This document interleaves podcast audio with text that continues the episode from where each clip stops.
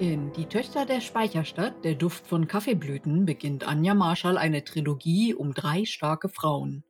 Sie erzählt im Auftakt der Geschichte von Maria Behmer, die aus Brasilien nach Hamburg kommt. In den Jahren von 1889 bis nach dem Ersten Weltkrieg muss sie sich den turbulenten Zeiten anpassen, um zu überleben. Hallo Anja Marschall. Hallo Heike, schön, dass wir da sind. Moin aus dem Norden der Republik. Die Töchter der Speicherstadt ist der Auftakt zu einer Trilogie um den Kaffeehandel in Hamburg. Es geht um eine Kaufmannsfamilie, die bereits im Kaiserreich angesehen war und sich unter den Bedingungen des Großen Kriegs und der folgenden turbulenten Jahre arrangieren muss. Wie hattest du diese Idee dazu? Ähm, die Idee, die ist schon etwas älter. Und zwar kam sie damit, dass ich einen Krimi geschrieben habe, einen historischen. Ich habe da so eine historische Reihe bei Emons laufen. Und die spielt ungefähr zu der Zeit, wo auch die Töchter der Speicherstadt spielen. Und ich hatte so viel recherchiert dafür. Äh, Hamburg ist ja meine, meine Heimatstadt. Und ich hatte so viel recherchiert, das ist so eine Macke von mir, dass ich dachte, Himmel deiner Armondleuchter, da könnte ich noch ein zweites Buch draus machen. Und dann kam ich auf den Kaffeehandel. Und dann wurde immer mehr und mehr und mehr daraus. Und am Ende hatte ich tatsächlich so viel Material für eine dreibändige Familiensaga zusammen. Und das musste natürlich geschrieben werden. Und ebenfalls die Speicherstadt, die blickt ja auch schon auf eine turbulente Historie zurück. Ähm, was gefällt dir eigentlich da am besten? An der Speicherstadt? Also viele Sachen äh, im Recherchemodus sozusagen. Da war ich ganz oft im Café-Museum, kann ich übrigens nur empfehlen. Äh, St. Annenufer ist das. Äh, da habe ich mich sehr oft äh, aufgehalten, zumal die auch ein ganz wunderbares, herrliches äh, Café haben. Da konnte ich mich hinsetzen, inspirierend, eine Tasse Kaffee trinken und meine Notizen machen. Und äh, auch im Speicherstadtmuseum war ich sehr oft unterwegs. Da kriegt man natürlich sehr viele Fakten geliefert. Was ich aber am schönsten finde an der Speicherstadt ist äh, die Architektur, die, obwohl der Zweite Weltkrieg einen nicht unerheblichen Teil äh, äh, der Speicherstadt kaputt gemacht hat, doch noch teilweise erhalten ist und auch wieder aufgebaut wurde, nicht ganz so schnörkelig wie im Original, aber man kriegt doch noch so diese alte Atmosphäre mit. Und das finde ich bei der Speicherstadt faszinierend. Nicht umsonst ist das Ding ja auch äh, der Touristenmagnet. Also die machen das ganz toll. Also alle fünf Meter kannst du da Fotos machen und du denkst, boah, ich bin in einem ganz anderen Jahrhundert. Wo wärst du denn eigentlich zu Maries Zeiten anzutreffen gewesen? In Hamburg, du, äh, ganz ehrlich, im Alster Pavillon. Der Alster Pavillon, das ist ein äh, Café, das gab es damals schon. Das ist, äh, ich glaube, das ist mittlerweile vier oder fünfmal neu aufgebaut worden, runtergerissen, wieder aufgebaut und so. Und jedes Mal, wenn es wieder neu aufgebaut wurde, hatte es äh, auch von der Architektur her, das Flair der jeweiligen Zeit. Mittlerweile steht da ein Gebäude im, im Styling so bisschen so, so Raumschiffmäßig der 50er Jahre. Aber damals bei Maries Zeiten, das war noch so, ach so, weißt du, so Wiener Café-Atmosphäre und so da hätte man mich, glaube ich, gefunden, zumal da auch Live-Musik gewesen ist damals. Genau, und die Maria, die kommt ja aus Brasilien, du lässt sie ja dann nach Hamburg kommen. Und Brasilien ist da seit 150 Jahren der größte Kaffeeexporteur, ne? Wieso ist die Wahl denn eigentlich genau auf dieses südamerikanische Land gefallen? Oh, das ist ganz einfach. Der Hamburger Kaffeehandel wäre ohne Brasilien und den Kaffee, der da angebaut wurde, äh, niemals so reich geworden, wie sie es heute sind. Also noch heute äh, ist Brasilien Kaffeeexporteur Nummer eins und noch immer äh, profitiert die Stadt Hamburg davon. Brasilien und Hamburg, das ist, ich weiß jetzt nicht, ich würde sagen, Brasilien ist ein Vorort von Hamburg sozusagen. Okay. ja, und hier musstest du ja nicht nur Marias Figur erfinden, sondern du musstest dich ja auch noch in ihre Mentalität einfühlen. Wie gehst du denn da eigentlich vor, um jetzt die richtige Reaktion von ihr zu finden? Naja, ein, ein Großteil ist natürlich äh, meine eigene äh, Persönlichkeit, die hier mitschreibt.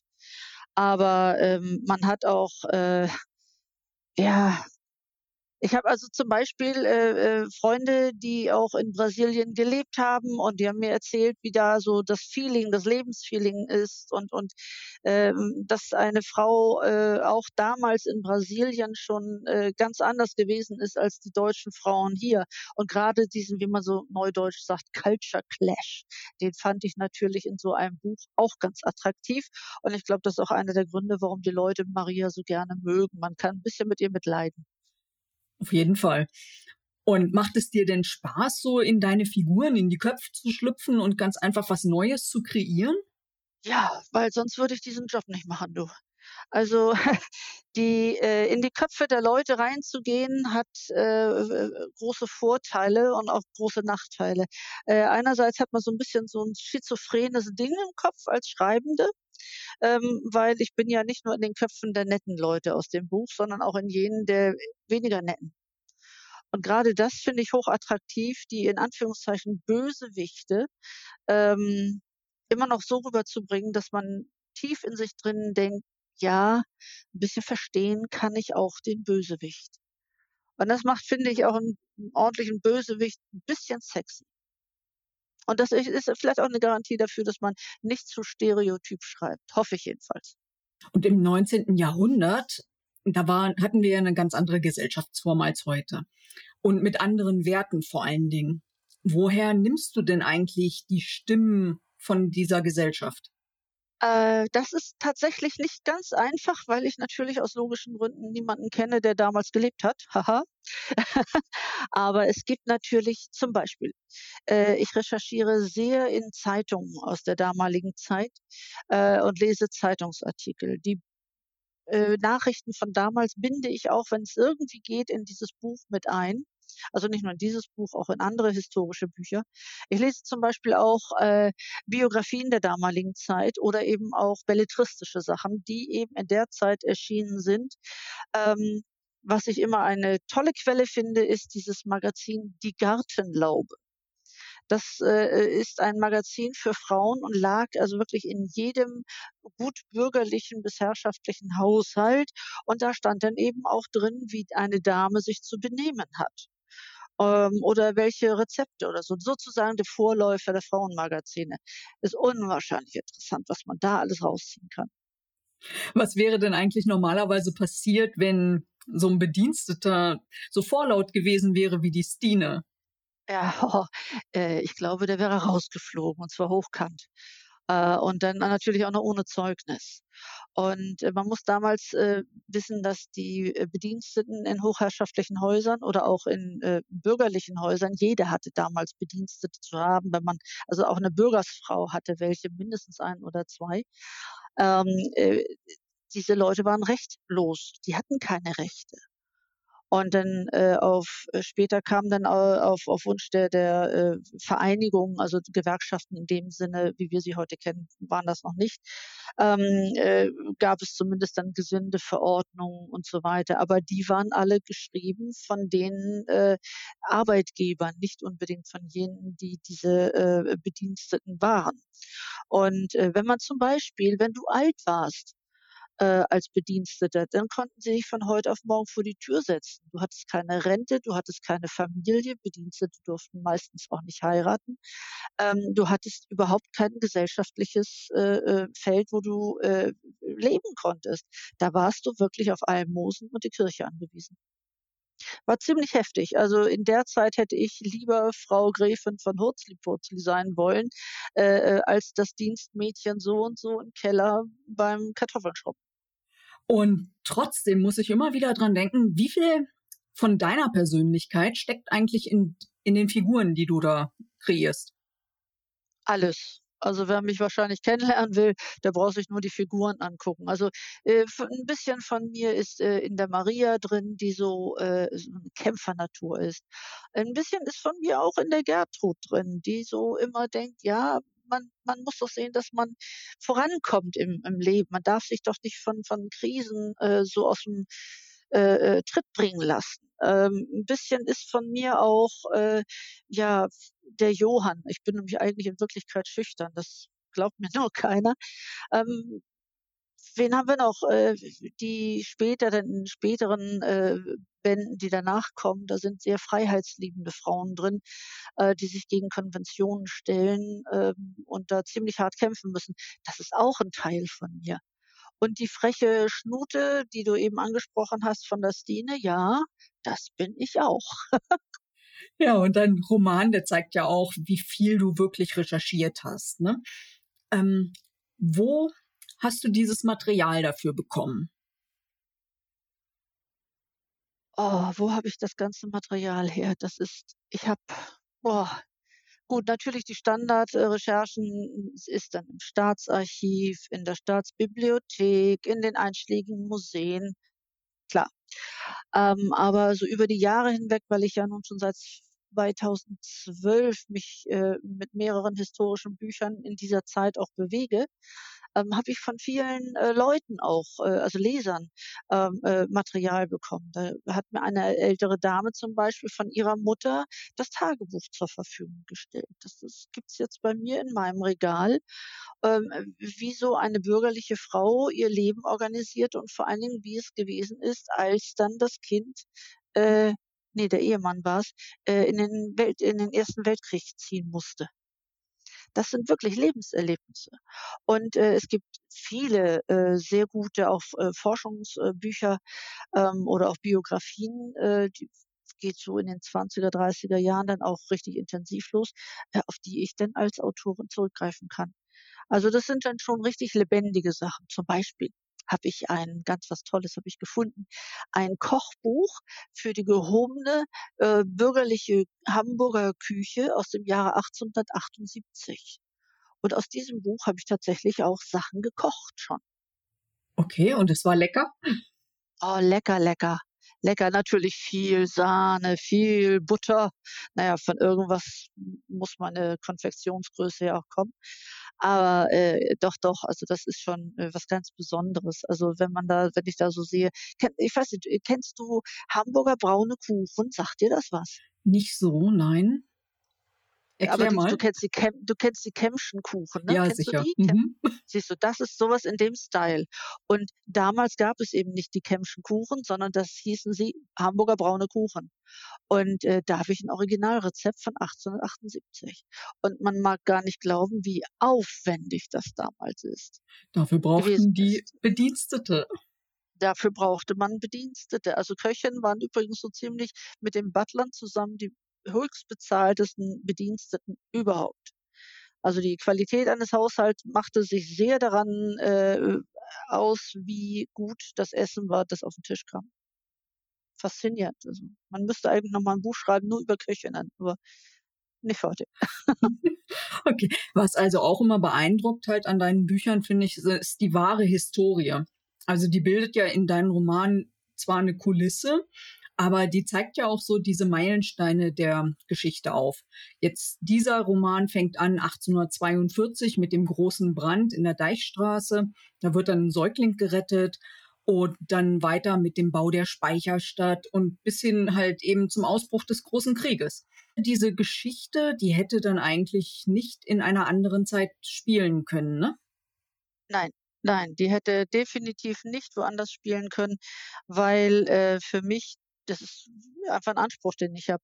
Für mich ist die Zeit und die Kulisse, also der Ort, wo es spielt, immer auch ein Teil der Geschichte.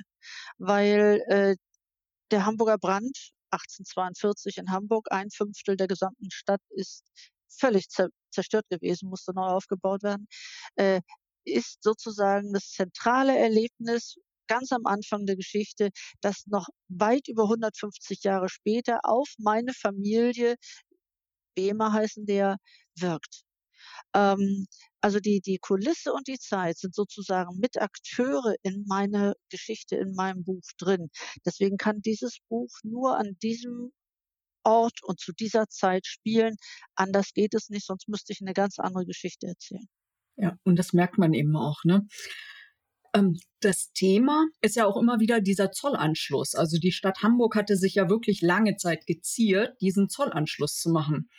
Ähm, wie ist denn das eigentlich halt? Konntest du die Kaufleute genauso verstehen wie jetzt hier die Politiker, die das gerne wollten? Also, äh, ganz ehrlich, ich kann ne, konnte eher die die Kaufleute verstehen als den Kaiser. Also, es war ja damals so, 1888, äh, kam endlich äh, konnte endlich die die Speicherstadt, äh, eröffnet werden. Hamburg als Hansestadt hatte sich lange, lange geweigert, überhaupt Teil des, äh, Deutschen Kaiserreiches zu sein. Ähm, und Bismarck hatte einiges an Erpressung äh, auf den Tisch legen müssen, damit die Hamburger bereit waren. Also äh, Bismarck hatte tatsächlich auch äh, mit dem Einmarsch von Truppen äh, äh, gedroht, wenn Hamburg sich diesem Anschluss, dem äh, Zollanschluss verweigert. Und 1888 war endlich das Ergebnis äh, auf dem Tisch sozusagen in Form von der Speicherstadt, die äh, Kaufleute, das ist eine, das ist eine Mentalität, die haben die heute noch drauf. Äh, wenn die Dinge nicht so funktionieren, dann dreht man die Sachen so lange, bis sie funktionieren. Und die Kaufleute in Hamburg haben damals zu Beginn der Speicherstadt ähm, angefangen zu überlegen, wie können wir aus diesem Dilemma rauskommen und sogar noch ein Geschäft machen. Und äh, die haben es geschafft. Die haben gesagt, ja gut, dann machen wir aber bitte einen Freihafen. Hier brauchen wir keinen Zoll bezahlen. Hier haben wir freie Hand. Ja gut, hat Bismarck gesagt, dann machen wir das. Okay, ähm, und dann würden wir dieses äh, ähm, äh, Zollfreigebiet auch gerne so bauen, wie wir das auch wirklich brauchen. Haben Sie was dagegen? Nein, habe ich nicht. Hauptsache, ihr sagt ja. Gut, dann haben Sie die Speicherstadt gebaut. Das war das modernste, der modernste Gebäudekomplex in ganz Europa. Also äh, mit Telegrafenstationen, äh, Postämtern, ähm, wo fünfmal am Tag die Post äh, geliefert wurde in die Kontore. Da und so weiter und so weiter. Also es war unglaublich, sogar elektrisches Licht. Warum?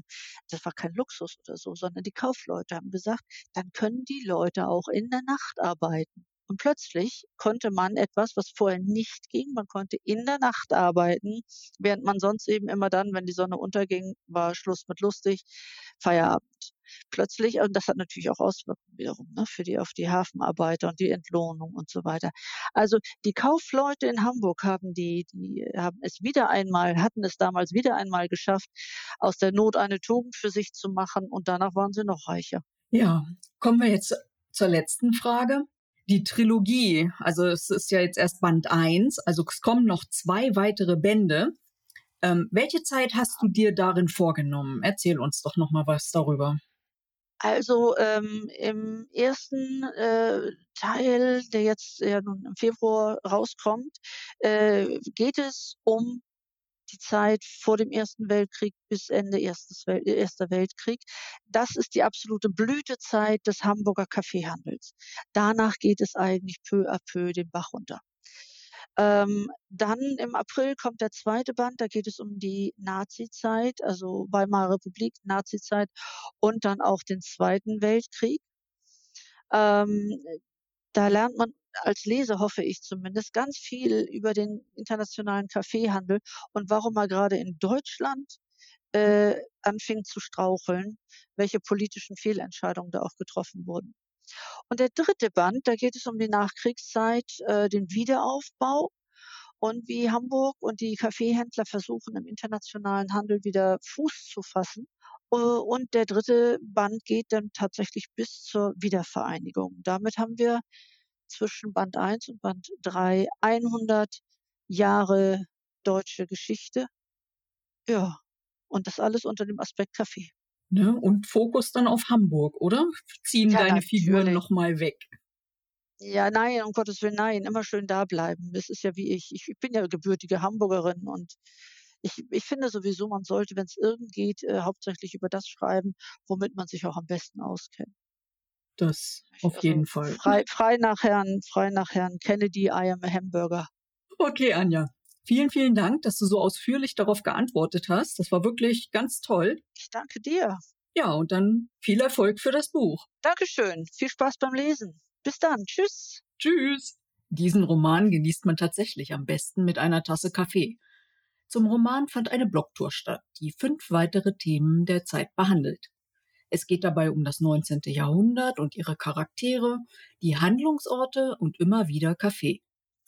Die Links dazu und die Rezension zu Die Töchter der Speicherstadt, der Duft von Kaffeeblüten findet ihr auf meinem Blog https fraugoetheliest.wordpress.com.